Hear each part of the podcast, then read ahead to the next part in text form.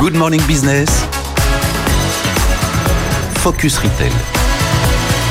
Et Anissa Sekai, vous nous emmenez ce matin au Royaume-Uni. Absolument, je vais vous emmener découvrir un concept de magasin à Londres. Il s'appelle Boots. C'est une chaîne dédiée à la santé et aux cosmétiques qui renouvelle son image de marque. Dans cette boutique, vous pouvez consulter des tutos sur des écrans pour vous inspirer pendant vos achats. Et une fois passé à la caisse, les millennials peuvent se rendre dans l'espace Instagram pour prendre en photo leurs nouveaux produits. Pourquoi attendre de rentrer chez soi pour le faire? Tout est à votre disposition sur place. C'est un moyen de passer plus de temps dans le magasin. C'est aussi indirectement de la publicité pour le lieu, puisque les photos partagées sur les réseaux sociaux sont géolocalisées.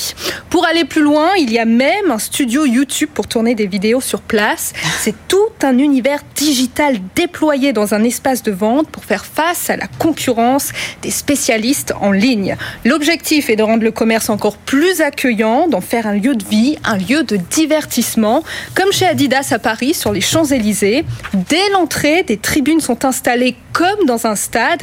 Il y a aussi un écran géant pour diffuser des matchs, par exemple. C'est la première chose que l'on voit lorsqu'on arrive dans la boutique avant même d'accéder aux produits. Et ça marche. Les passants jouent le jeu, s'installent, ça crée l'événement. Les gens se rassemblent comme dans un café. Les clients ne viennent plus seulement pour acheter, mais pour partager une expérience. Anissa Sekai, le retail tous les matins.